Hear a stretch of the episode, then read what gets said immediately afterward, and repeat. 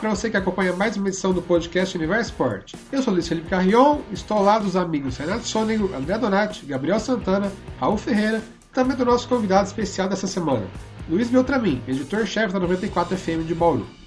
O assunto desse programa é a temporada 2020 da Fórmula 1. Vamos falar sobre o sétimo título de Lewis Hamilton, a temporada decepcionante da Ferrari, o brasileiro Pietro Fittipaldi e muitos outros assuntos. Antes de começar, queria dar as boas-vindas para o nosso convidado, Luiz Beltramin. Muito obrigado por ter aceito nosso convite. Seja bem-vindo ao Universo Sport, Beltramin. Um abraço para você. Olá, Felipe. Olá a todos da bancada. Boa noite. É um prazer estar aqui com o pessoal do Universo Esporte. E falando do que a gente gosta, acima de tudo, é um prazer, é uma grande honra ter. E obrigado pelo convite, mais uma vez. Agora sim, começando nossa discussão, nosso primeiro assunto será mais um título do Lewis Hamilton da Mercedes. Esse foi o sétimo título dele na Fórmula 1. André, o que você mais destaca aí do Hamilton nessa temporada da Fórmula 1? Um abraço para você e seja bem-vindo, André. Obrigado, Luiz, Renato, Raul, Gabriel e também ao nosso convidado Luiz Beltramin. Seja bem-vindo ao nosso podcast. Mais uma vez, obrigado. De nada. Bem, Lewis Hamilton dominou o campeonato, né? Um campeonato que deveria ter começado em janeiro na Austrália, as equipes até chegaram a viajar para Melbourne, mas depois que funcionários da McLaren pegaram a Covid-19, a corrida foi adiada e a temporada foi colocada em suspensa. Ela retornou em junho na Áustria com uma vitória do Valtteri Bottas no Grande Prêmio da Áustria, né? E na semana seguinte, né, na mesma pista, só que com o nome de Grande Prêmio da Estíria, o Hamilton ganhou a primeira. Só que o que eu mais destaco no Lewis Hamilton são duas corridas. A primeira corrida que eu destaco foi a, a primeira corrida na Inglaterra, né? Que teve o GP da, da Inglaterra, né? E depois o GP no aniversário de 70 anos, que o Max Verstappen ganhou. Mas o GP na Inglaterra aconteceu uma situação parecida com a do Ayrton Senna em 1991. Só que em vez do câmbio, foi o pneu que na última volta da corrida o, estourou o pneu do Hamilton e ele teve que dar uma volta praticamente completa na pista com o pneu estraçalhado e ainda conseguiu ganhar a corrida com 3 segundos de vantagem para o Max Verstappen. Eu tenho a opinião de que o grande piloto não é aquele que, que vence 10, 12 corridas com o melhor carro, mas sim aquele que, quando está tudo contra ele, ele tira alguma força do, do seu interior e consegue fazer o impossível. E foi o que o Hamilton fez. Aliás, muita gente ainda acho que duvidava um pouco do Lewis Hamilton por causa disso. Ainda mais depois que o George Russell fez uma corrida muito boa no Bahrein, quando o próprio Hamilton chegou, pegou Covid, muita gente falou: não é o Hamilton, é o carro. Mas não, o, o Hamilton é um piloto realmente muito bom e essa corrida mostrou isso. Dar uma volta inteira com o pneu completamente estraçalhado para ganhar a corrida, isso é coisa de gênio, isso é um piloto de outro mundo.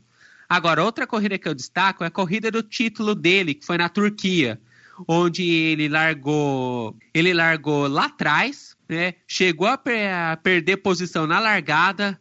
A primeira metade da corrida dele foi péssima mas ele assim conseguiu se recuperar, tirou tudo que podia daquele carro, ultrapassou as duas Racing Points, estava pilotando muito naquele dia e ganhou a corrida e conquistou o título.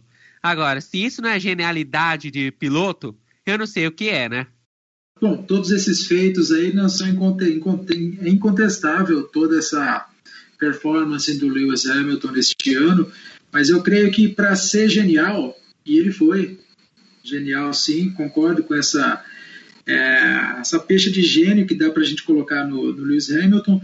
Mas, acima de tudo, para você esboçar, para você colocar em prática essa genialidade, você tem que ter uma característica que muitos, muito pouco, é, muito pouca gente, não só na Fórmula 1, não só no automobilismo, mas acho que no esporte em geral, consegue colocar, consegue imprimir, que é a personalidade.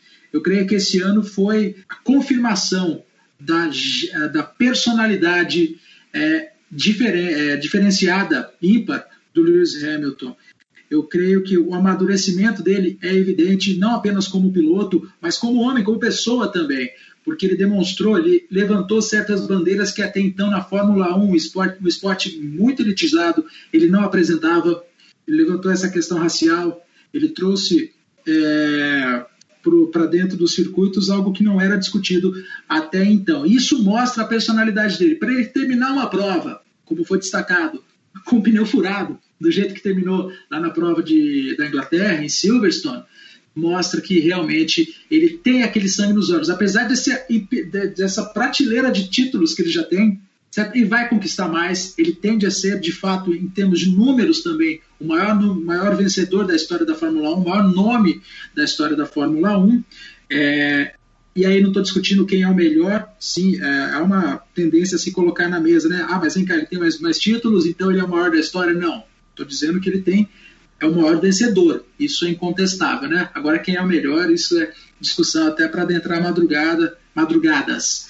Mas eu acho que a personalidade, acho que o destaque do Lewis Hamilton para este ano de 2020 foi a personalidade, a maturidade. Você vê que a figura do pai dele já saiu de cena há muito tempo.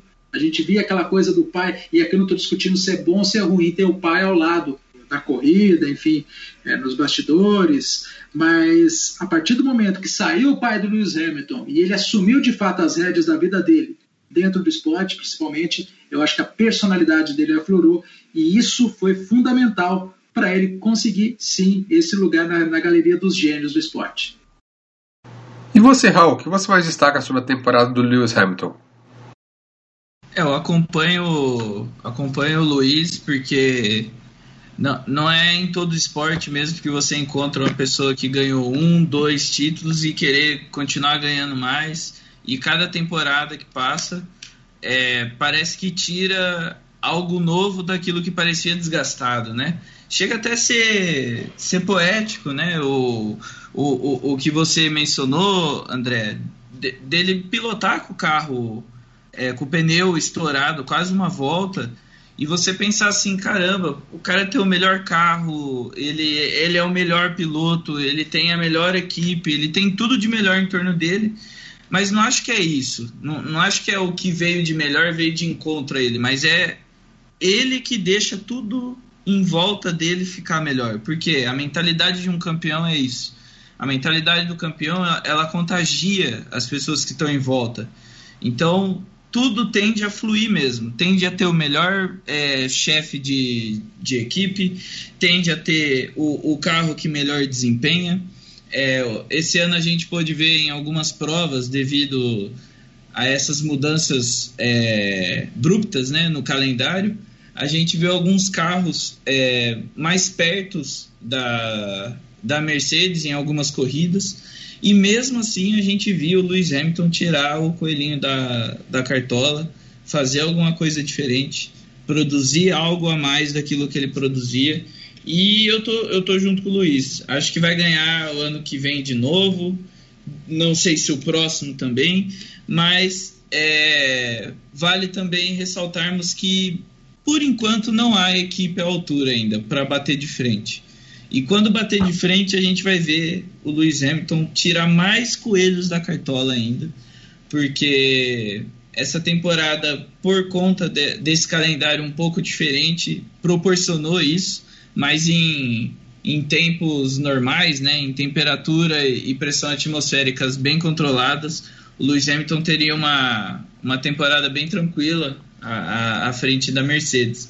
Agora, acho interessante a gente notar também que o Valtteri Bottas pouco fez essa temporada, né? Ele, ele foi, ele é bastante conhecido, né, como leão dos treinos, mas chega na corrida não consegue produzir aquilo que produz nos treinos. É, e vimos o George Russell fazer uma boa corrida nesse final de temporada com o carro da Mercedes. Então, eu acho que vamos ver outras características de Lewis Hamilton daqui para frente também, que vai ser a de ser um mentor na Fórmula 1. Um mentor para quem? O próprio George Russell, que vai ser o, o piloto que vai substituir provavelmente o Valtteri Bottas ali depois da próxima temporada, provavelmente. É, Toto Rosso é, confirmado por mais três temporadas como chefe de equipe. Então, acho que o Lewis Hamilton tem tudo para marcar o nome dele, tanto com conquistas, tanto com personalidade, que o André mostrou, tanto como líder. Ele tem todas essas características para compor uma personalidade é, intangível no esporte, assim como o Pelé é, como o Tiger Woods é no, no golfe, como o Tom Brady é no futebol americano e por aí vai. E só para corrigir, tá, Raul, não é Tom Brady, é marido da Gisele. Tá certo, como o marido da Gisele é também no, no futebol americano. é. E você, Renato, qual destaque você faz em relação ao Hamilton? Também tem um ponto importante nessa conquista dele, que é a sétima conquista do, do Lewis Hamilton também. Ele iguala a marca do Michael Schumacher, né? É um famoso piloto que dominou os circuitos anos anteriores. E somado ao que o pessoal todo comentou aí também, ele também quer fazer história dentro do, da Fórmula 1. E isso mostra toda a determinação somada à genialidade, a potencial que ele tem de desenvolver uma corrida com tamanha habilidade, que nem o pessoal acabou citando, tirando os coelhos da cartola e conseguindo fazer algo que seria quase improvável, como foi citado na prova de Silverstone, no caso, né, que ele acabou guiando esse carro praticamente uma volta inteira sem um dos pneus. Isso também mostra, mostra toda a determinação que ele tem em, em querer atingir essa marca e também fazer história dentro do, do cenário da Fórmula 1. Eu acho que uma coisa que ficou marcante no Hamilton esse ano, não sei se vocês concordam, é que esse negócio dele é, começar a protestar contra o racismo, né, ser uma voz ativa no esporte, eu acho que ele começa a deixar assim aquele pedestal de ser só um atleta, né, assim, um atleta é, muito competente naquilo que ele faz, para ser também um personagem no esporte, né, assim como Maradona foi, também é, o LeBron James é na NBA, também muita gente passou a ver o Hamilton desse lado também, não só um grande competidor, mas também uma grande personalidade do esporte, né? Um, mais que um atleta apenas completo, né? Também uma voz na luta contra o preconceito racial, né? Mais do que um atleta em si completo, né? Não sei se vocês acham alguma coisa parecida. É o protagonismo, né? É a questão do protagonismo e personalidade que eu destaquei agora há pouco, porque você vê muitos atletas, muitos esportistas vencedores dentro daquilo, né, campo, na pista, mas falta aquele algo mais, aquilo que marca ele de fato na história. E acho que o Hamilton está nesse caminho. E vai passar o Schumacher. Eu acho que vai deixar o Schumacher para trás no número de títulos, tende aí a ser o maior é, nome na história da Fórmula 1, pelo menos em termos numéricos, né? Aí a gente discutir depois quem tinha mais ou menos talento, isso é muito relativo também, cada um a sua época, dá uma outra resenha, mas de fato eu acho que ele assumir esse protagonismo, acima de tudo, dentro da, daquilo que ele faz, é muito importante para ele ficar ainda mais marcado na história. Só um outro ponto que eu quero discutir sobre essa questão do, do Lewis Hamilton é que ele combate o racismo mas de uma maneira espontânea, mas de uma maneira dele. Isso é que realmente destaca o protagonismo dele. Ele não foi uma figura que foi montada de maneira de marketing para protestar contra o racismo, sabe? Né, o marqueteiro chegar e vai lá no Hamilton e fala: vai lá e proteste contra o racismo porque vai parecer bonitinho. Não, ele faz isso de forma espontânea ele faz aquilo porque ele quer, porque ele quer que a, a, as pessoas tenham padrões de vida, né? Tenham uma qualidade de vida melhor. Até porque, André, é, cara, eu concordo com exatamente tudo que todos aqui os integrantes é, mencionaram. E eu acredito, gente. Ah, primeiro, deixa eu me apresentar, desculpa, eu nem me apresentei. Boa noite aí, pessoal. Sou o Gabriel e tal. Então, eu acho que isso tudo que o Hamilton representa deve ser ao fato também de que ele é o único piloto negro, né, correndo na Fórmula 1. Então, mesmo que ele não falasse nada e não se manifestasse, só o fato dele ser essa representatividade dentro do esporte já diria muito é, sobre o seu lugar dentro de um esporte que historicamente sempre foi um esporte elitista, branco e tudo mais. E, e eu acho que o Hamilton, até pelo fato dele é, ter uma origem é, da classe média, o pai dele teve é, que se virar em quatro empregos, ele mesmo se emociona é, da maneira como ele ascendeu dentro do esporte. E é até interessante porque ele, ele já revelou que ele sofreu casos de racismo quando ele era criança, nas categorias de base do automobilismo. Então, tudo isso, cara, misturado com a genialidade, como o Beltramin foi muito feliz na, na fala dele. É, tudo isso já espelha a grande personalidade que o Hamilton tem. E um fato até é, bastante curioso, e aí os ouvintes vão achar que eu estou sendo clubista por falar isso, mas o próprio Hamilton já declarou que a maior figura do esporte para ele é o Ayrton Senna. Então, é, dá para ver que a semelhança entre essa questão de se posicionar, porque o, o Senna também era um cara que ele estava além do seu esporte. Ele, ele gostava de mostrar que, através da habilidade dele, que também era fenomenal, é, ele conseguiria trazer uma mensagem. E eu acho que muitas pessoas começaram a acompanhar mais automobilismo, sobretudo Fórmula 1, graças a essa grande personalidade que o Hamilton tem, que o Ayrton Senna teve, né? Então eu acho que o, o Hamilton ele representa esse novo auge, né? E aí entra essas questões aí que o Beltramin colocou. É, a gente não pode é, declarar aqui que o Hamilton é o maior da história, mas com certeza é, isso é discutível. Não tenho dúvidas de que ele estará no Hall da Fama daqui não sei quantos anos. As pessoas sempre irão lembrá-lo pelo marco e pelas conquistas que ele teve e pelo posicionamento que ele teve. Que vai chegar uma hora que o Hamilton não vai ter o melhor carro, vai chegar uma hora que o Hamilton vai ter situações, inclusive de bastidores também, que essa personalidade pode acabar jogando contra ele. Verdade. O Ayrton, o Ayrton teve esse tipo de problema, o Senna teve, inclusive perdeu campeonatos por não ter aquele jogo de cintura, vamos dizer assim, político, certo? E acabaram puxando o tapete dele em algumas situações. Então, vamos ver até onde vai essa. A gente espera que, que ele prossiga dessa forma, né? Vão surgir algumas oportunidades, algumas ocasiões. A vida é assim, inclusive, né?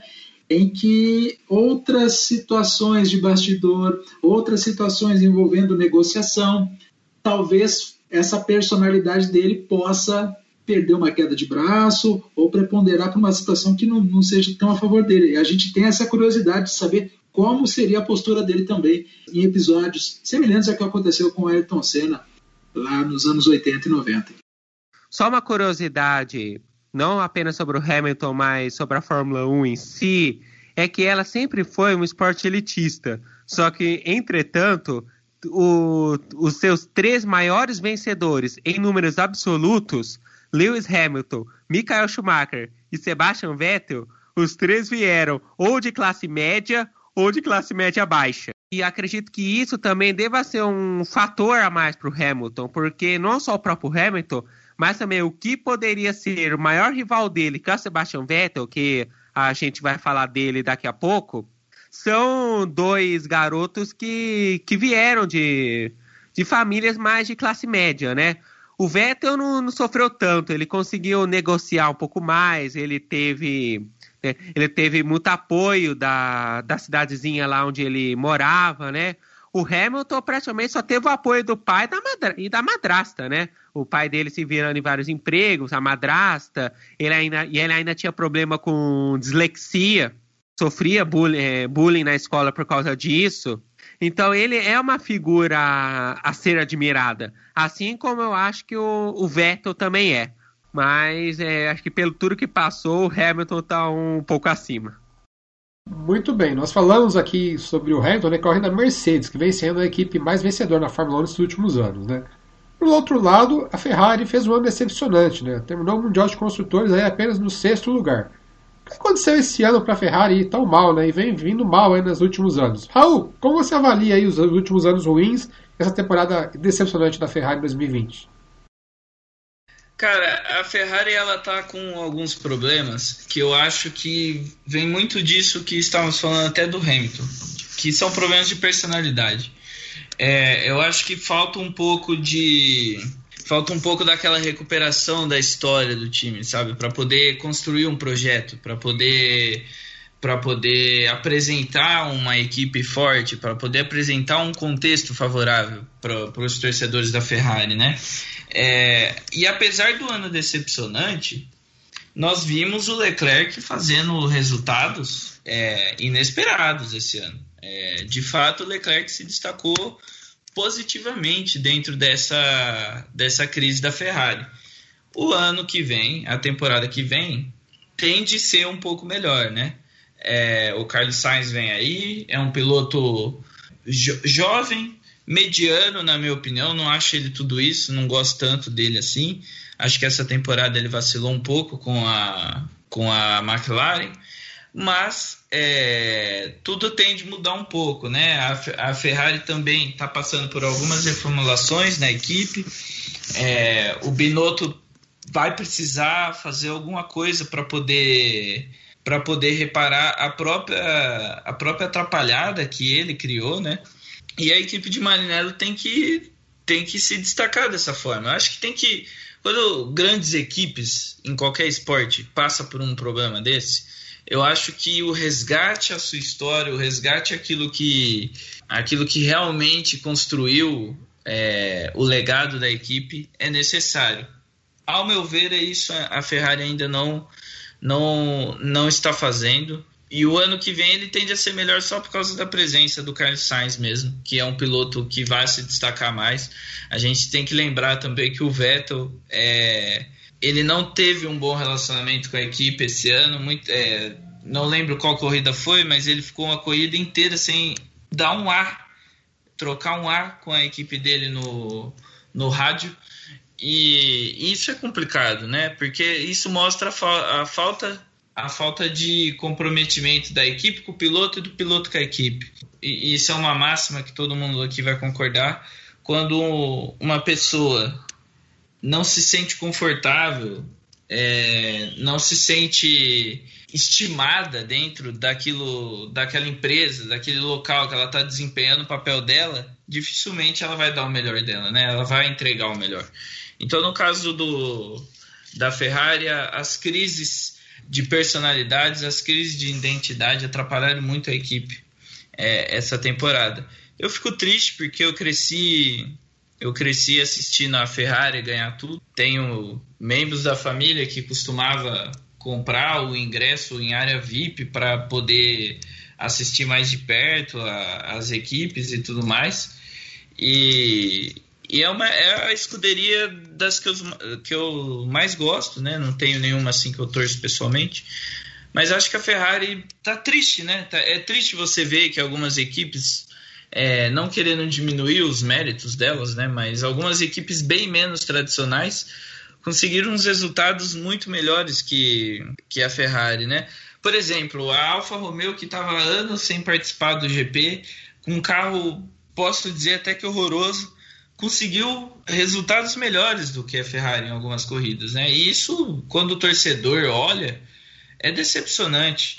E se lembrarmos também os dois GPs que tiveram na Itália, é mais decepcionante ainda, porque foi foi pífio, né? Foi pífio a participação.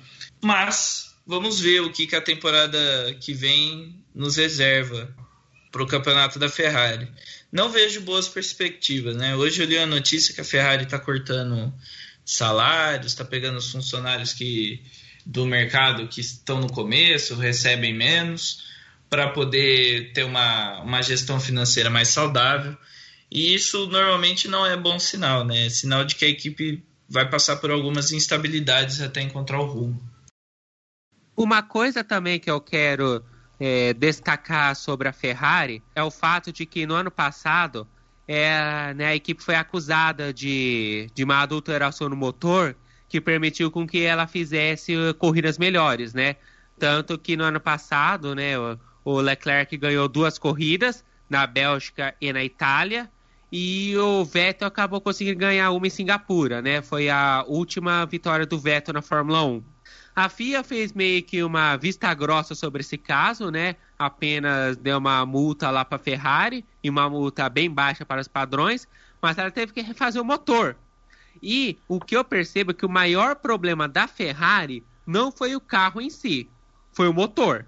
Porque além da Ferrari, outras duas equipes usam os motores da Ferrari, que são a Haas e a Alfa Romeo, como o Gabriel já citou, né?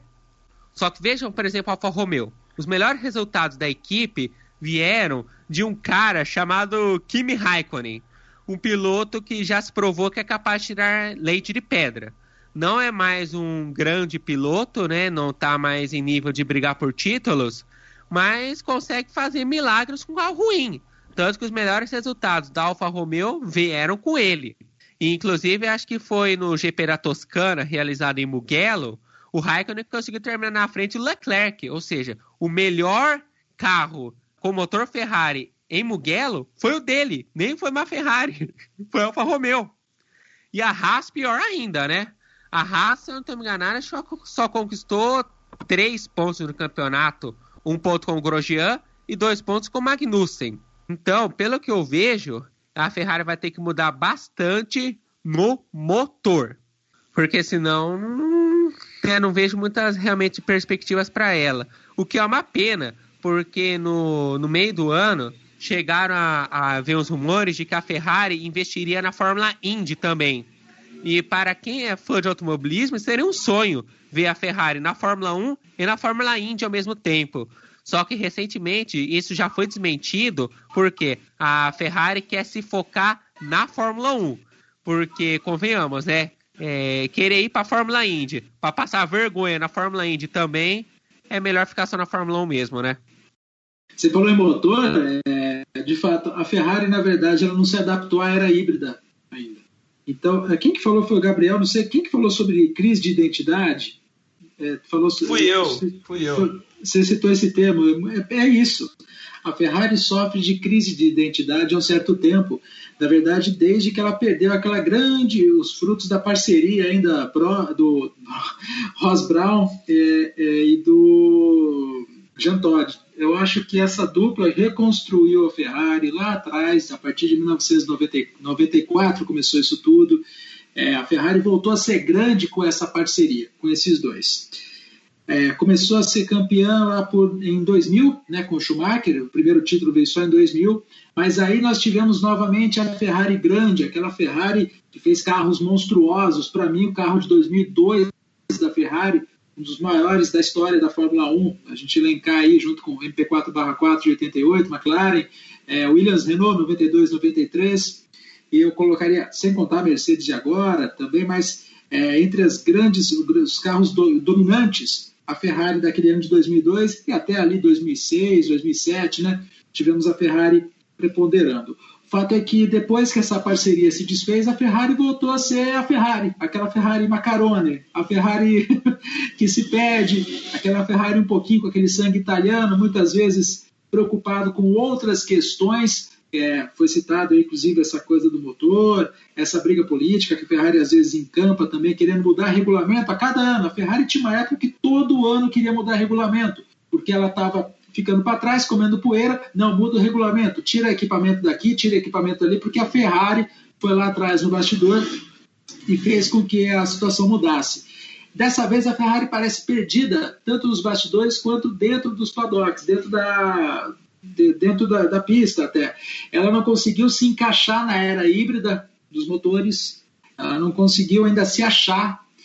E tanto é que às vezes o propulsor da própria Ferrari em outra equipe acaba se sobressaindo porque o time, a escuderia mesmo, ainda não se achou. Então, acho que crise de identidade é o problema da Ferrari. E outros 500 aí também. Você vê problemas de relacionamento, não conseguir se dar bem com o piloto, sabe? Eu concordo com essa, com essa questão do Vettel também. Ele talvez tenha tido problemas para desempenhar o seu melhor dentro da Ferrari, justamente, acho que essa comparação aí feita com a, a, a, respeito do empregado dentro de uma companhia, de uma empresa, um funcionário desmotivado, é um talento desperdiçado. Fica incógnita para o Vettel para o ano que vem, é, na nova equipe, na, uh, que ganhou, deu branco agora. Aston Martin. Racing Aston Point, e agora vai ter Aston Martin. A nova Racing Point, que é a Aston Martin. Obrigado. É, mas eu fico incógnita como é que vai ser o temperamento, o comportamento dele. É, vai estar mais, mais experiente, o Vettel não é mais aquele da Red Bull também, né? Mas eu acredito que então a Ferrari é crise de identidade. A Ferrari não se achou ainda na era híbrida e também após o fim da parceria Brown-Todd. E essa crise de identidade vem antes mesmo da era híbrida, né? Porque depois da, dos cinco títulos seguidos do Schumacher, ela conquistou apenas mais um título, com Kimi Raikkonen. passou muito perto com o Felipe Massa em 2008. Eu choro até hoje por causa disso. Né? Passou duas vezes perto com o Fernando Alonso em 2010 e 2012. E já na era híbrida, passou perto com o Vettel em 2018.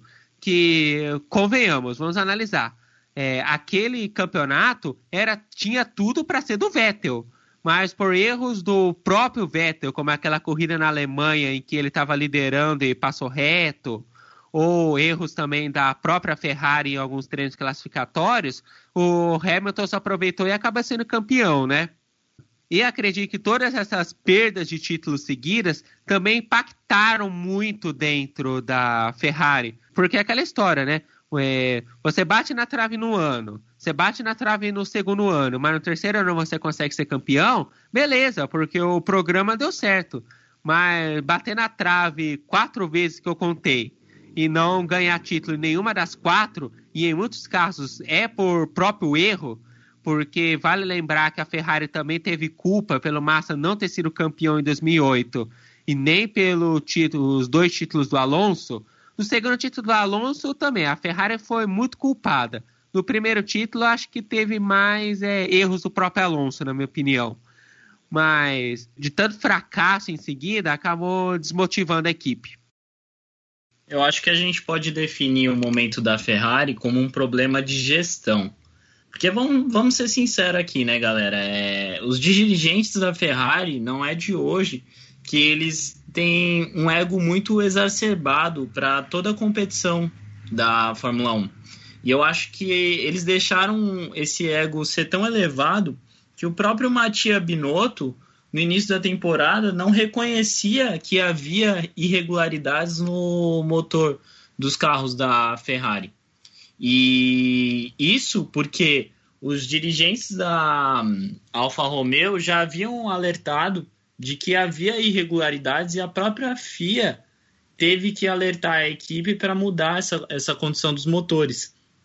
Só que acontece, eu acredito que uma equipe, quando ela é mal gerida, a primeira, o primeiro impacto não é para os dirigentes, porque o Mattia Binotto ele pegou a chefia da equipe no ano passado, em 2019, e agora já há rumores de que para a próxima temporada ele já não, não seja mais o dirigente da equipe. E é óbvio, o primeiro impacto, quem recebe, a, quem recebe a pancada do motor tá ruim são os pilotos. Muita gente falou, nossa, será que o Vettel caiu, a qualidade e tal? Mas, meu, não dá para fazer milagre. Ele estava tentando chover no molhado. O próprio Charles Leclerc, que eu me lembro desde 2019, 2018, 2019 ele era uma é, um jovem prodígio assim que ele era uma grande esperança para essa equipe da Ferrari esse ano infelizmente ele acabou até passando vergonha bem lembrado o André que ele citou os GPs é, da Bélgica e da Itália e em Mugello meu foi algo assim é, envergonhante para a equipe, mas ao mesmo tempo triste, como o Raul também falou, o Beltramin falou, que é triste você ver uma equipe que durante muitos anos esteve em ascensão, esteve no topo, esteve é, ali entre os melhores e hoje está largada. Assim, é, você vê uma péssima gestão e os próprios dirigentes eles não reconhecem o erro. Então, pior do que uma péssima gestão é uma gestão que não quer admitir que houve falhas e tenta empurrar isso com a barriga. Depois, é, se eu não me engano, depois desse vexame é, da Bélgica, se eu não me engano, o GP da Bélgica foi mais ou menos em outubro, é, o Binotto, que é o chefe da equipe, ele admitiu que eles precisam melhorar isso para 2021, se não até em 2022, porque são tantas coisas que a equipe precisa melhorar que acaba sendo uma questão assim de longo prazo. Mas o que, que, você acha de tudo isso, Renato? Cara, eu acho que a Ferrari ela vive um momento de, de transformação, é, somada a tudo que vocês disseram ao longo do, dos comentários aí. Ela teve seu ápice na década de 90, né, com os títulos, o carro primordial, pilotos de excelente qualidade ao meu ver, foi caindo gradativamente. Depois vive agora um momento de, entre aspas, que eu classifico como uma transformação. Mesmo tendo um carro bom, não consegue fazer um acerto adequado para ele. E isso acaba ficando muito aquém da história que a escuderia tem ao longo da Fórmula 1. E que nem vocês citaram, né? O momento agora de elencar é, os pontos falhos e buscar a solução por eles, né? Às vezes não é algo de ser corrigido imediatamente, mas é algo a ser pensado gradativamente, né? Buscando sempre a melhoria da equipe e, consequentemente, retomar a história de, de ter um carro de excelente qualidade, os pilotos possam fazer corridas espetaculares e também conseguir fazer as adequações e mudanças necessárias ao longo da temporada e a escuderia voltar a fazer história né, dentro da Fórmula 1. Né? É o que eu acho nesse momento da, da Ferrari, né? de um momento de, de, de transformação. Tem muitos falaram aí, é, motor, política, diálogo. Então é momento de elencar isso e buscar a solução para que a escuderia possa voltar a, a ter um, bom papel dentro da Fórmula 1. Nós falamos da Ferrari agora, né? E o Vettel está deixando a escuderia para ir para Aston Martin, como o Luiz de Outremim falou um pouquinho aí na fala dele. Outremim, você acha que ele pode ser competitivo nessa nova equipe aí, a Aston Martin, que é a antiga Racing Point, né? O que, que você acha? Eu acho que ele pode ser competitivo para ter um fim de carreira digno, digno, digno de um tetracampeão. Agora, em termos de novos títulos, muito difícil. Muito difícil, mesmo porque novas, as novas temporadas, pelo menos os próximos dois anos, tendem a se desenhar ainda com dificuldade para as equipes emergentes. Eu creio que o Vettel tem potencial para encerrar a carreira dignamente, mas não para brigar por novos títulos. Até porque, né, o Vettel vai para Aston Martin, só que a Aston Martin não vai entrar como montadora, né? ela vai entrar mais como um patrocínio de equipe. E o motor vai continuar sendo na Mercedes.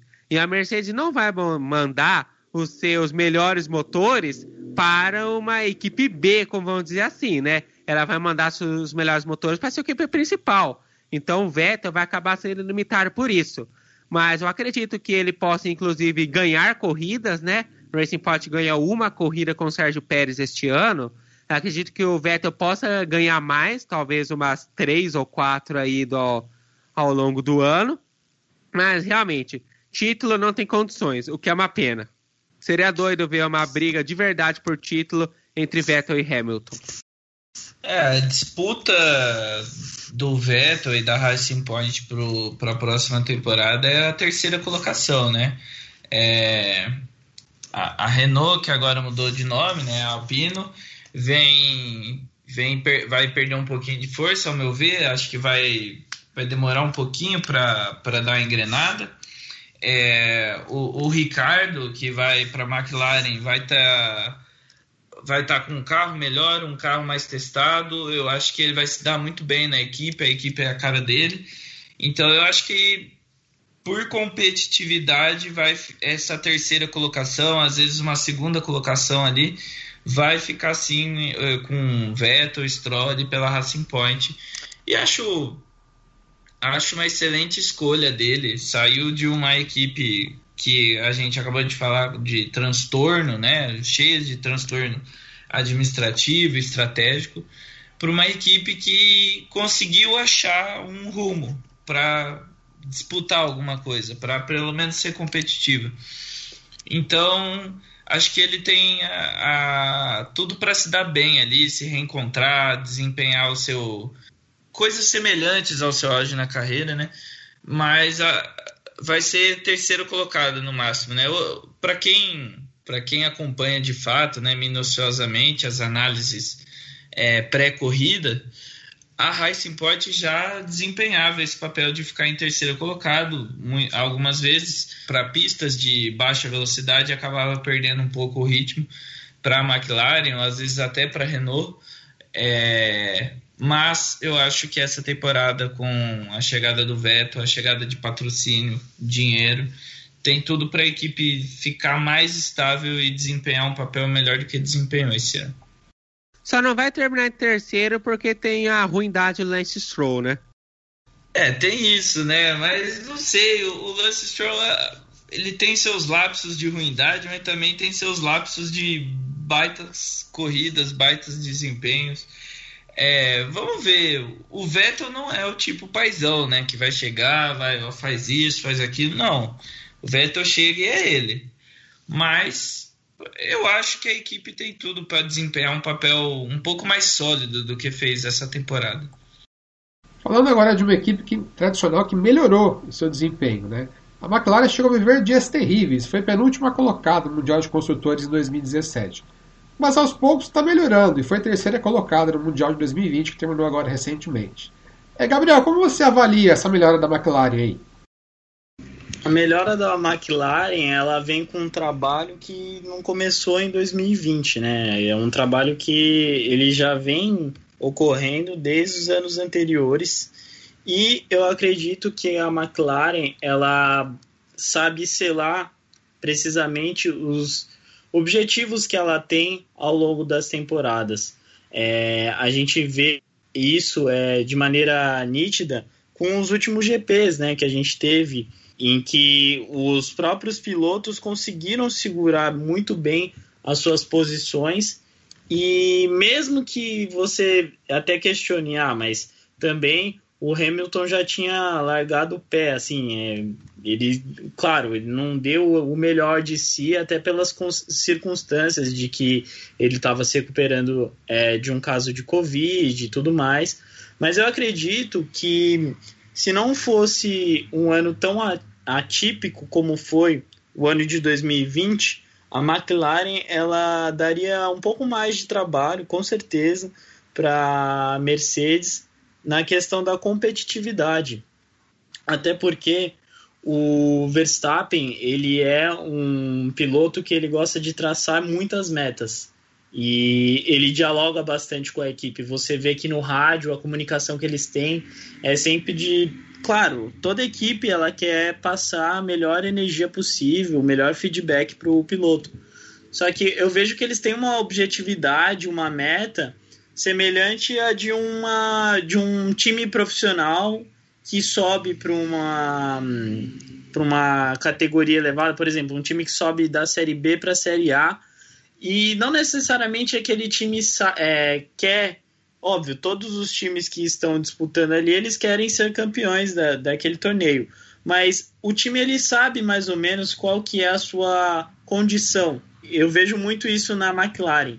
É, eles não estavam querendo tanto ser vencedores, até porque eles sabiam que ia ser uma tarefa muito difícil e tudo mais, mas eles sabiam que, dadas as circunstâncias, eles conseguiriam atingir um objetivo e eu acho que esse objetivo está sendo feito. Tanto é que é, é uma equipe que conseguiu adquirir muitos pontos, né? E se eu não me engano ficou em segundo lugar, né? A, terceiro. A... Terceiro? Terceiro. A Mercedes em primeiro, óbvio, e a Red Bull em segundo. A McLaren a Red Bull, em é terceiro. É verdade. Bom, mas é isso, gente. É, em relação à McLaren, é isso. E a Red Bull, inclusive, só vou citar isso rapidinho. Eu vejo muito potencial no Alexander Albon. Eu acho que ele é um garoto jovem, de apenas 24 anos, e que tem muita habilidade. Falta um pouco de personalidade para ele, para ele se posicionar melhor ali como piloto da equipe, mas o garoto tem habilidade. É, o, o álbum foi embora, né? Hoje a Red Bull. Hoje a Red Bull anunciou o Sérgio Pérez no lugar dele. É, e, mas o que eu queria falar da, da McLaren é que o grande X da questão para a próxima temporada da McLaren é ver o desempenho do carro, não mais com os motores Renault, né? Agora sim com os motores Mercedes. Então a, a, a McLaren vai de um motor muito bom para um motor excelente. Então vamos ver como vai ser esse desempenho, né? E com o Daniel Ricciardo chegando, o Lando Norris é um bom piloto, então eu acho que a equipe da McLaren, junto com a Aston Martin, tem tudo para fazer um campeonato aí bem disputado. e, e, bem acirrado em termos de qualidade, né? Porque as, du as duas equipes têm tanto pilotos medianos quanto pilotos excelentes. Então a disputa vai ficar bem acirrada. Não tem como chegar na Red Bull, ao meu ver, né? A Red Bull ela ainda vem com, com um projeto bem sólido, como bem disse, o Sérgio Pérez chegou para fazer um, um segundo piloto muito forte.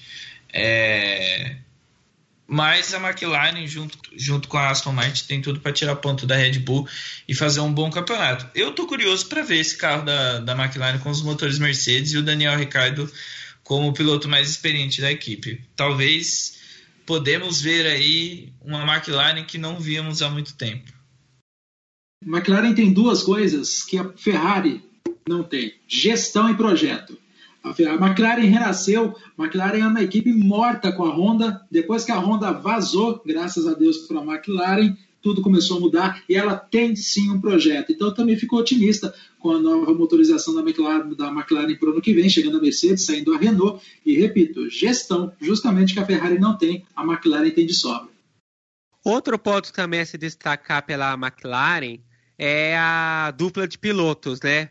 O Lando Norris já se mostrou ser um piloto bom, que eu acho que se tiver um carro bom vai brigar por títulos, né? Não, não com a McLaren, mas né, talvez com a mudança de regulamento ele cair no carro certo, vai brigar por títulos. E também o Carlos Sainz. Eu discordo um pouco do Gabriel quando ele fala que o Carlos Sainz é um piloto mediano. Eu não acho ele mediano, eu acho ele bom. Não aquele piloto excelente no estilo de Lewis Hamilton para ser campeão. Não. Ele é um piloto bom.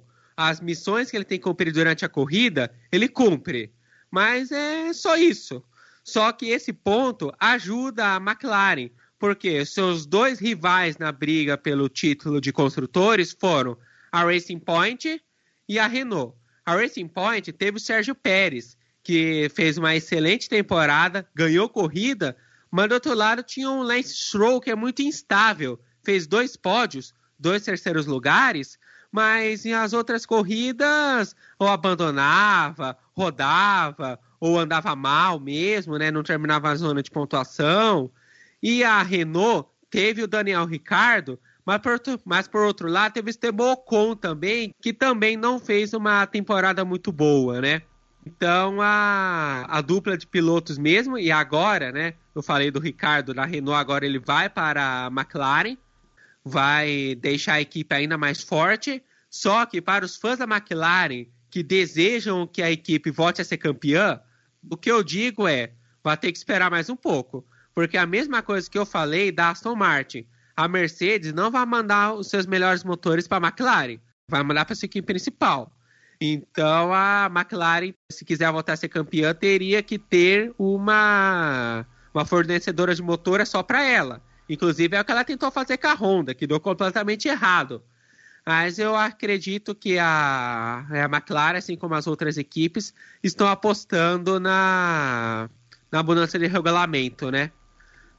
E só mais um ponto sobre a gestão da McLaren é que quando chegaram a falar que ela ia correr na Fórmula Indy, nos primeiros anos ela falou assim: primeiro vamos acertar a coisa na Fórmula 1, depois a gente pensa na Indy. Acertou na Fórmula 1, este ano montou uma equipe na Indy também. E que equipe forte que eles montaram na Indy. Só não ganhou corrida lá também por pouco. É outra coisa para deixar o, o ouvinte bem informado a, a McLaren ela traz duas novidades para a temporada que vem, que é o James Kay, né, que é um dos mais promissores projetistas de, de carro, né, nos bastidores ali ele é comentado como o mais promissor, e a McLaren também traz com dólares pela nova acionista, né, que é a MSP Sports Capital. Então, ao meu ver, a McLaren é como o, o Beltramino falou, a McLaren ela tem uma coisa que a Ferrari não tem e que essa temporada ela vai colocar à prova isso, né? Que é projeto e, e gestão. Então, ao meu ver, a, equipe da McLaren com Daniel Ricardo e Lando Norris tem tudo para fazer um campeonato aí muito bem disputado. Claro, se a gestão de corrida, se os planejamentos de corrida, se as equipes de engenheiros colaborarem, né?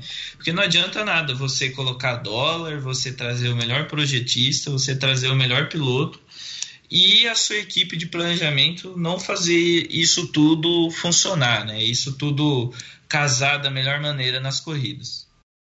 Muito bem. Esse ano nós tivemos algumas pistas diferentes, né, que entraram no calendário da Fórmula 1 por causa da pandemia. Por exemplo, Portugal, o circuito externo ali de Sakir no Bahrein, foram algumas dessas pistas aí, por exemplo. Dessas, quais vocês acharam mais legal? Tem alguma que poderia entrar para valer no calendário? Renato, qual dessas aí você achou mais bacana? Bem, eu destaco uh, a do Grande Prêmio do Bahrein, é, o GP de Sakir, como você disse na abertura dessa, dessa pergunta aí.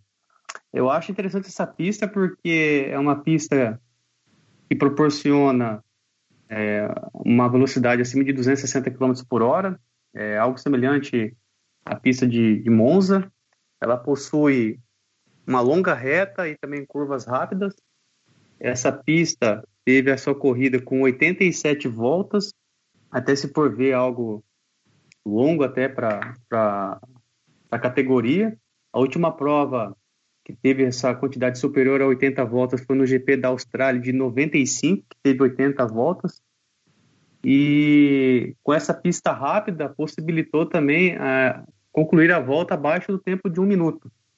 Também algo semelhante ocorrido lá atrás, no Grande Prêmio da França de 74, que foi semelhante a isso. Eu acho interessante essa pista porque ela proporciona uma maior é, velocidade, uma maior competitividade no caso e poderia entrar no, no calendário do próximo ano da Fórmula 1, ao meu ver.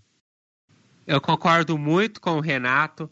Eu gostei muito também daquele do oval externo de Sakir, né? Que, entre, que é, entre aspas, um oval, né? Mas uma pista que, que eu também gostei bastante e que eu torço para ficar no calendário da Fórmula 1, até porque tem uma data vaga ainda na, no calendário, e estou torcendo para que seja essa pista, é a de Algarve, em Portugal, né? Que proporcionou uma corrida muito boa, o traçado é muito bom, e colocando umas certas variáveis poderia acabar se tornando a melhor pista do campeonato, além, claro, de retornar né, com o GP de Portugal. E, e seria 10 vezes melhor uma pista em Algarve do que aquele troço que eles iam correr no Vietnã, né? Com certeza. Lá de 10 a 0. Aliás, com exceção acho que do circuito de Mônaco, por causa da sua tradição, e do circuito de rua de São Paulo, onde a Fórmula 1 correu entre 2010 e 2013, não, não existe circuito de rua bom. Eu vou contigo com relação a Saqueira, eu acho que foi uma agradável surpresa. Foi muito legal ver aquele oval torto, digamos assim, na parte externa lá do, do Bahrein. Eu tenho saudades, não teve esse ano, mas eu queria ver, quero ver de novo ano que vem, certamente está no calendário, o Hermanos Rodrigues, o Circuito do México. Aquela entrada no estádio é fantástica. Aí temos um pouco de diferença de opiniões, né, né Luiz? Porque o, apesar de eu gostar da pista do Hermanos Rodrigues, eu não gosto daquele trecho da entrada do estádio, sabe? Né, porque aquele trecho ele mata a peraltada, que era uma das curvas mais rápidas que a Fórmula 1 tinha, né, na época do Hermanos Rodrigues, mas como o regulamento não permite mais curvas de alta velocidade, então não tem como colocá-la. Eu, sinceramente, né, se eu tivesse o poder de definir o calendário da Fórmula 1, eu mudaria essa regra para tirar fora aquela parte do estádio e voltar com a tradicional peraltada. Nesse sentido, eu concordo contigo, na verdade. Eu acho que a peraltada faz muita falta. Curvas como a peraltada, é lógico, a Fórmula 1 é outro, o regulamento é outro, né? Mas na Fórmula 1 moderna, deixa aquela entrada. Então, se for para voltar a outra Fórmula 1, eu concordo, tira o estádio também. Bom, nós tivemos em 2020 o acidente marcante do Romain Grosjean, que só não morreu por causa da segurança dos carros atuais, né? O ralo, o macacão que protege mais também. E vocês acham que com isso vão acabar as reclamações de quem exaltava os perigos dos carros lá nos anos 90, né? E aí reclamam que hoje a Fórmula 1 é muito segura. Vou passar essa pergunta para o Beltramin, porque aqui ele viveu mais o período ali dos anos 90, que tive os acidentes, né? Na época do Senna ali, que faleceu um acidente feio ali em Imola.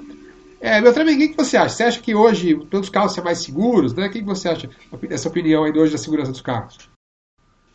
pela ordem dos dinossauros falando antes. É óbvio que isso não há o que se discutir. No começo do ralo, né, o pessoal, ah, que coisa feia, parece um chinelo havaiano, carro, é a prioridade a segurança. Você vê o caso do Grosjean, ele teria sido, é, para ser bem fofo no que eu vou dizer, ele teria sido decapitado se não fosse o rei. Ele teria sido, ele teria literalmente perder a cabeça ali no guarda-reio. Então, sim, houve um grande avanço. Você vê o capacete é outro, a, gente pode ficar falando aqui duas horas sobre o que, que matou o Ayrton, né? Que foi uma fatalidade, foi uma fatalidade, na verdade, né? Porque foi uma, um azar assim imenso, uma conjunção de fatores que resultaram na morte do Ayrton Senna. De lá para cá, então, a Fórmula 1 foi um divisor de águas. De fato, houve avanço no capacete, célula de sobrevivência, material de composição, tanto de macacão quanto outras indumentárias. É, então é óbvio que e eu, eu, sou a favor da segurança, tudo que foi para otimizar a segurança, não tem essa de falar, ah, porque antigamente é, o piloto, ele é, é, é antigamente morria dois, três por ano, isso é legal. Mano, vai lá no YouTube, vê o acidente que matou o Gilles Villeneuve, o clima que foi aquilo, o que, que foi a morte do Gilles Villeneuve, a morte do Villeneuve em 82, o que, que foi própria Imola em 94. Isso não é esporte. Esporte é você torcer pelo desempenho, é você torcer pela alta performance, é você torcer pelo, pela, pela vitória, pela derrota de alguém, mas ali, esportivamente. Tempo de Coliseu, de Roma já foi. Então eu concordo, vejo com muito bons olhos esse avanço e muita coisa tem de se melhorar. Esse próprio acidente do Grosjean, apesar de mostrar que tivemos avanços, ele também mostra que muita coisa há de se aperfeiçoar. A princípio, por fixação, é, ângulos de guarda-reios, o próprio guarda-reio é questionável também, áreas de escape, muita coisa a se aprimorar. E, infelizmente, é assim que se cresce, é assim que se aprimora as que se aprimoram as questões de segurança. É quando os acidentes acontecem e o esporte a motor está sujeito a isso. E o negócio que salvou a vida do Grosjean também foi a capacidade da alta tecnologia também, né? O Beltramin, ele falou tudo. Se não, se não tivesse um avanço nessa questão de segurança, cara, é, com certeza teria sido um GP trágico, né? E a gente estaria analisando esse caso de uma outra forma.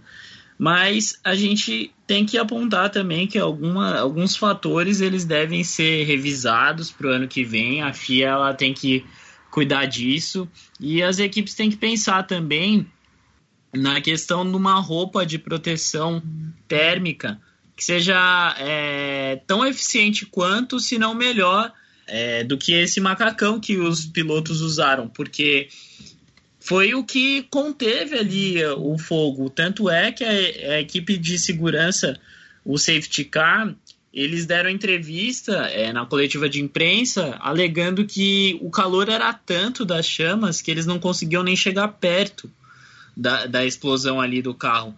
Então imagina o macacão do Grosjean, ele mesmo teve algumas queimaduras e eu acho que tudo tem que ser pensado, a, a segurança em primeiro lugar, como o Beltramin bem citou, e vamos, vamos pensar, né? Vamos melhorar isso sempre, né? Uma coisa que eu quero destacar aqui sobre o automobilismo é que ele nunca vai ser um esporte 100% seguro. É, eu não me lembro se o próprio Nick Lauda que disse isso ou se isso foi colocado no, né, na questão para ser um pouco mais dramático, né? Mas no início do filme Rush, Um Limite da Emoção, né, o Nick Lauda se descreve assim, né? É, pilotos de Fórmula 1 não são pessoas normais, porque nenhuma pessoa normal arrisca sua vida a correr 300 por hora. E o que eu falo é que correr a 300 por hora, só com outros carros ao lado, nunca vai ser 100% seguro. Só que isso não significa, claro, que a gente não tenha que investir em segurança, né? Afinal, eh, dentro daqueles carros tem pai de família, né? As pessoas estão dentro daqueles carros, tem mãe, tem pai, tem esposa, né? Tem filhos, tem filhas, tem amigos.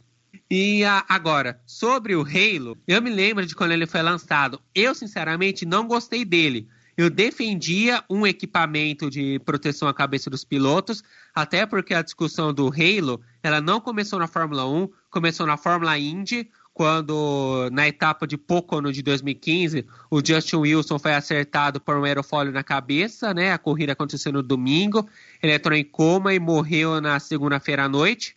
Foi aí que a Fórmula 1 começou a discutir um, uma, uma proteção na cabeça. Aí eles adotaram o Halo, que eu não gosto dele ainda. Eu acho que ele deixa o carro muito feio, mas ele é necessário. Só que eu acho que poderia trocá-lo por algo mais visualmente agradável. Vamos voltar a falar da Fórmula Indy agora, né? Eu falei, falei bastante da Fórmula Indy agora, vamos falar dela mais uma vez. Que neste ano eles lançaram o Aero Screen, que é algo que lembra muito um caça, né? Um espelho, é, entre aspas, né? Um espelho que lembra muito os caças, né? A proteção do, dos aviões de guerra, né? Dos caças. É, e eu acho que aquilo é mais. É, deixa o carro mais charmoso, mais bonito do que o Halo.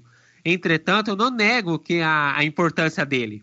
Que sim, foi ele que salvou a vida do Grosjean mas que ele poderia ser, acho que, um pouquinho mais bonito e também mais fácil de, de ser retirado, né? Porque uma das vantagens do aeroscreen da Indy é que se o piloto sofre acidente, ele tem uma alavanca na qual o fiscal de pista pode retirar o piloto acidentado para colocar na maca. É algo que eu percebi que o Halo não tem. Se o Grosjean tivesse desmaiado, os ferimentos seriam sido piores. Não acredito que ele teria morrido mas ele teria ficado no hospital por mais tempo. Então eu acho que o Halo deveria ser repensado. Pensar em fazer mais ou menos o que a gente está fazendo agora. Eu acho que qualquer proteção, de repente, vai contra aquilo que a gente se acostumou durante décadas a ver aquela capacete exposto, aquela figura, o carro de Fórmula 1 em si, até de Fórmula Indy, mas é, assim, a gente brincava quando criança, ah, aquele carro de Fórmula 1 da Fórmula Indy, tá, mas eles é, têm, a gente tende o monocoque ter essa coisa do, da, do, do, capacete exposto, né? Talvez um, uma proteção tá, transparente, esse material e semelhante ao caça, mas não sei também, de repente alguém pode ir lá e criticar e falar que parece com um carro de endurance. Então sempre vai ser polêmica essa questão estética aí, bem discutível também. Depois de três anos, Voltamos até o brasileiro na Fórmula 1, já que o Pedro Fittipaldi substituiu o Grosjean na Haas né, nas duas últimas etapas do Mundial de 2020. Como vocês analisam o Pedro Fittipaldi na Fórmula 1? Vocês veem futuro para ele? Vocês acham que um, tá perto de um brasileiro voltar a correr na Fórmula 1? Qual a sua opinião, Raul? Bom, o, o Fittipaldi acho que tem futuro sim. É, como qualquer piloto que entra na Fórmula 1 tem a chance de ter um futuro promissor. É, por no, ele já carrega um nome por si só que, que vem com história, ele não vem sozinho, ele não é só um, mais um Fittipaldi, ele é um Fittipaldi. Então, vem essa exigência atrás dele, né? Mas eu acho um pouco pro, problemático ele começar na equipe da Haas. Eu não sei se vocês vão concordar comigo, mas eu acho que de todas as equipes do grid ali, é a que mais se mostra incapaz é, na maneira de gerir seus pilotos, de gerir sua, suas estratégias, até mais do que a Williams, é a equipe da Haas. Eu acho que o, se a gente for comparar com a Williams ali, a gente vai encontrar alguns probleminhas na Williams que acontecem em qualquer lugar, mas a, a Haas em si parece que ela tem um problema de gestão muito crônico. Ela tem um problema de, de encaixe que eu acho que até irrita até certo ponto, porque quando a Haas chegou, ela fez um bom desempenho. É, para quem assiste aquele, aquela série da Netflix, né? É, dá para ver que a Haas vinha de, uma, de um campeonato muito bom e aí ela entrou numa crise sem precedentes. Só que pensando nisso, não vejo algo favorável para o Fittipaldi não vejo algo favorável para ele se desenvolver. E isso talvez possa matar um pouco ele, possa é, acabar que atrapalhando o desempenho dele. Eu não sei o que vocês pensam, mas eu acho que teria outras equipes ali no, no grid que poderiam oferecer algo melhor para ele de, em termos de gestão e desenvolvimento. O que, que vocês acham disso? Olha, eu acho que o Pietro não vai ter eh, muita chance na Fórmula 1, não. Né? Ele teve essa chance na Haas, E, e com a saída do, do Grosjean e do Magnussen, ficaram duas vagas em aberto, né? Ele poderia aproveitar uma delas. Aí o Mick Jr., né, filho do Michael Schumacher, é, ganhou a primeira vaga e a segunda vaga acabou indo para o polêmico russo Nikita Mazepin. Para quem entrar no site do Universo Esporte, o ouvinte vai ler uma, uma matéria de opinião que eu fiz sobre o Mazepin, um sujeito que não deveria estar na Fórmula 1, né? não só por causa do, do vídeo de abuso sexual contra uma mulher, mas também pelo fato dele ser uma um completo de. Me fugiu uma palavra aqui. Um completo de mau caráter, né? Que ele chegou, inclusive, a brigar com o piloto, teve problema na Fórmula 2, teve problema nas categorias onde passou, chegou a dar festa na empresa do pai no dia em que, um, em que havia acontecido uma tragédia. É um cara que. completamente mau caráter. Só que, como foi anunciado que o pai dele vai colocar dinheiro na Haas, vai patrocinar a equipe, então é, fica praticamente impossível para o Pietro Fittipaldi garantir uma vaga na Haas, né? E acho que a esperança dele aí agora seria se um né, se outro piloto, né, né se o Mickey Jr. ou o próprio Mazepin sofresse algum outro acidente forte, ou então algum piloto da Alfa Romeo sofresse acidente forte ou fosse demitido no meio do ano, para ele conseguir assumir um carro. Mas eu não vejo ele é, com muito futuro na Fórmula 1, não eu tô achando que ele vai acabar indo parar ou no Endurance ou na Fórmula Indy. E o próximo brasileiro na Fórmula 1 com mais condições é o Felipe Drogovic. É, contra o, quanto ao Fittipaldi, eu compacto da sua, da sua opinião. Eu creio que uh, teve essas duas chances aí, algo esporádico que aconteceu com o titular da equipe, no caso o Grosjean. E, em termos de desempenho, também não há muito o que se avaliar. Eu acho que era a condição que ele tinha, o carro que ele tinha, as pistas que ele tinha na, na ocasião. E quanto às, às, chances, você elencou já todas as circunstâncias que envolvem. É, a Haas já tem a sua dupla de pilotos definida para a próxima temporada. É, infelizmente, para ele não tem muita perspectiva, não. A não ser que o raio caia aí de novo no mesmo lugar, ele tem alguma chance eventual com o piloto reserva, mas eu também não vislumbro grandes perspectivas para o Fittipaldi na Fórmula 1, não. Muito bem. Para encerrar essa edição do Universo Sport, quero saber de vocês o que vocês esperam da temporada 2021 da Fórmula 1. Nós vamos ter, inclusive, aí recorde de circuitos, né? se não me engano, vão ser 23 etapas. Então, começando com o Renato. Renato, o que você espera para a temporada 2021 da Fórmula 1? Então, eu acho é, interessante que se confirme as 23 corridas para a próxima temporada, que a pandemia não seja algo que influencie tanto no decorrer dela. É, também a, a, competitividade entre as equipes, a gente sabe que ainda é muito grande o desnível entre elas, mas que possa ser ao longo desse das demais temporadas haver um nivelamento entre elas e também a, a transmissão do, da Fórmula 1 aqui para o Brasil. A gente sabe que a TV Globo transmitiu por muito tempo a Fórmula 1, se ventilou e ela também não quis renovar, mas há ainda a especulação que ela possa continuar a transmitir. Também a TV Cultura está entrando no, nesse é, habitat de negociação para também ser uma emissora que possa transmitir a Fórmula 1 e é um acontecimento que se faz presente no cotidiano aos domingos de muitos brasileiros, no caso, né? Bem, eu acredito que a temporada vai ter outro domínio da Mercedes, né? O Lewis Hamilton ainda não renovou o contrato para a temporada, mas eu acho que ele vai renovar. E eu também acredito que essa pode ser a última temporada do Hamilton na Fórmula 1. Né? Porque ele já não tem mais muito o que conquistar na Fórmula 1, né? Ele acho que vai querer ultrapassar sem vitórias e vai querer ultrapassar sem poles e vai querer, acho que, ultrapassar de vez o Michael Schumacher e conquistar o oitavo título na Fórmula 1. Mas eu, sinceramente, eu não sei se ele vai querer continuar por muito tempo, né?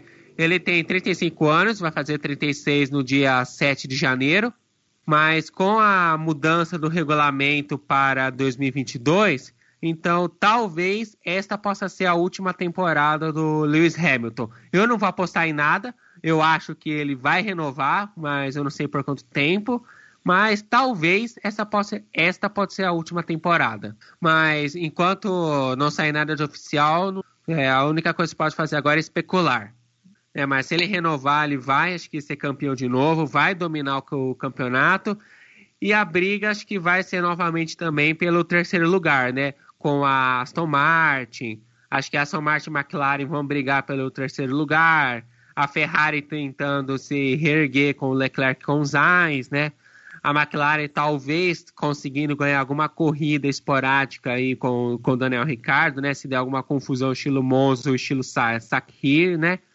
Agora o calendário, eu acho que a Fórmula 1 está muito otimista para esse calendário, né? Porque marcar 23 corridas quando ainda está numa situação de pandemia, para mim não é uma ideia muito sensata não, a menos que a Fórmula 1 tenha um plano B que ela não revelou mas acho que 23 corridas em si, e também o número de, de 23 corridas eu acho que é, que é muito alto para uma temporada de Fórmula 1. Né? O que caracterizava muito a, a categoria é o fato de que a, aquela ansiedade para assisti-la, né? E com tanta corrida, é, perde um pouco, às vezes, a, a graça, né? É, perde um pouco aquela sensação de, de, de, esperar a corrida, o que, que vai acontecer na próxima corrida. Eu, sinceramente, não gosto de um calendário com, 20, com 23 etapas, não. Eu colocaria no máximo 20 etapas. Não, é esse negócio de Vietnã, pelo amor de Deus, é uma aberração. Vietnã, não, não, tem nada a ver. Eu ainda sou meio tradicionalista, eu, tenho, eu, eu, defendo os circuitos clássicos, sabe? Eu acho que tem que ter Imola, eu acho que tem que ter Monza, eu acho que tem que ter Silverton tem que ter as provas americanas tradicionais.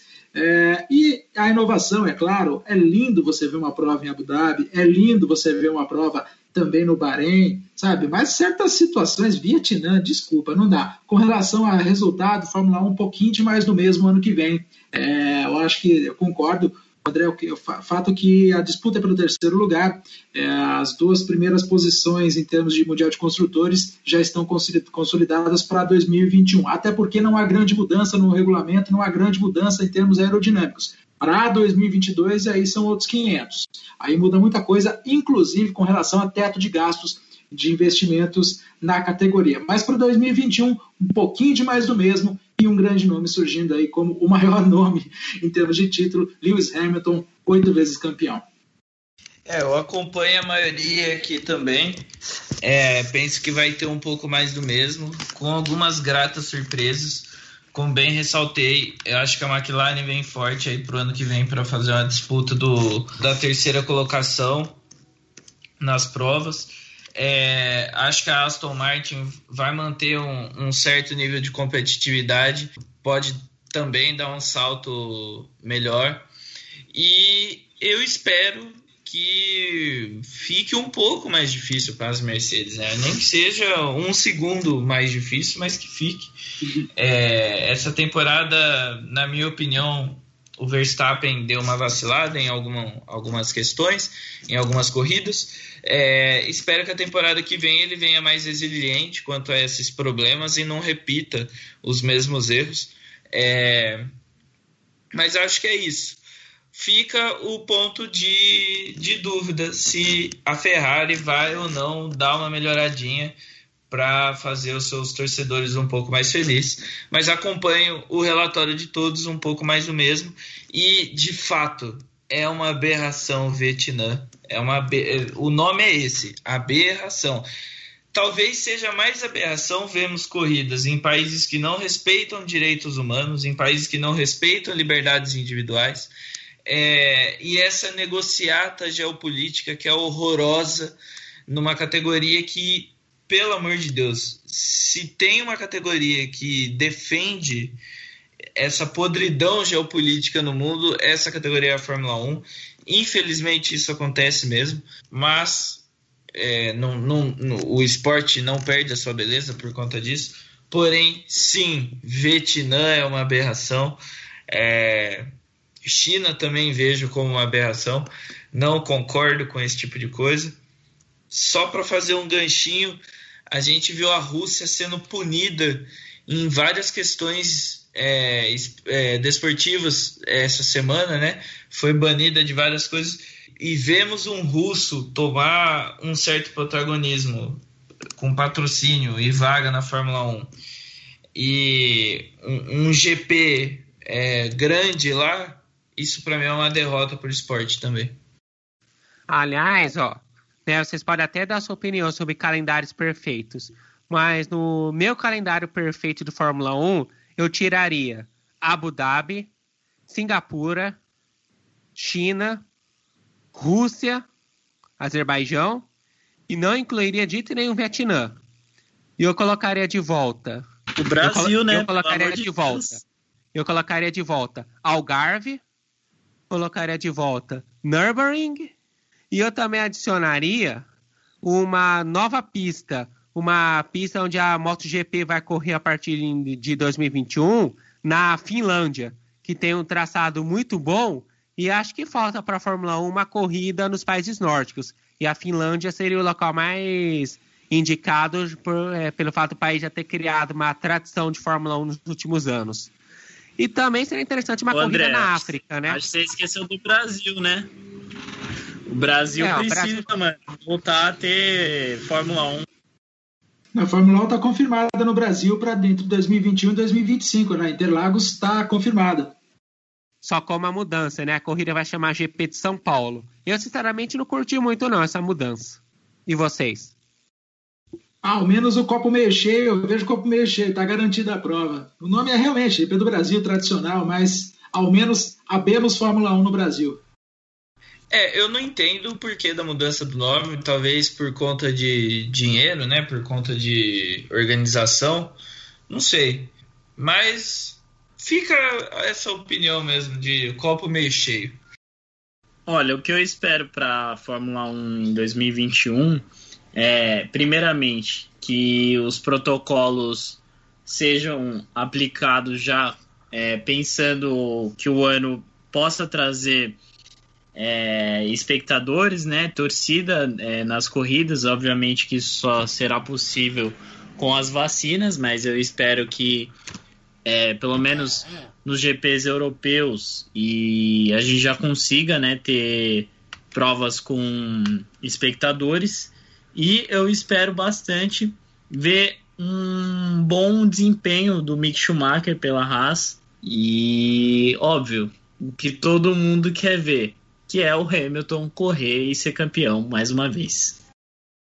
Estamos chegando ao final de mais uma edição do podcast Universo Sport. Luiz Beltramin, mais uma vez, muito obrigado pela presença. E para a galera que quiser te conhecer, te seguir, acompanhar seu trabalho, como é que faz, camarada?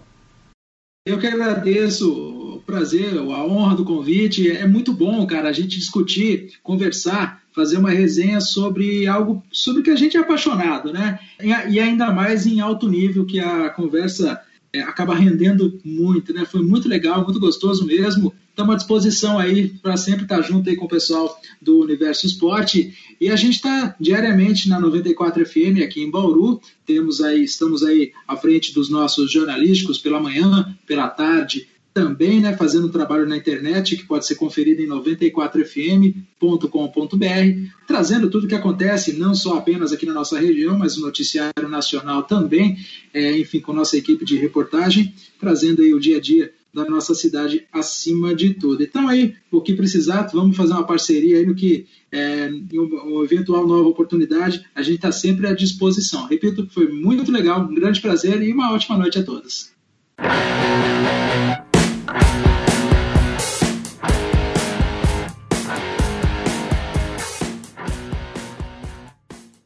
E assim encerramos aqui mais uma edição do podcast Universo Sport. Eu sou Luiz Felipe Garrião, estive ao lado de Renato Sônico, André Donati, Gabriel Santana, Raul Ferreira e o nosso convidado Luiz Beltramin.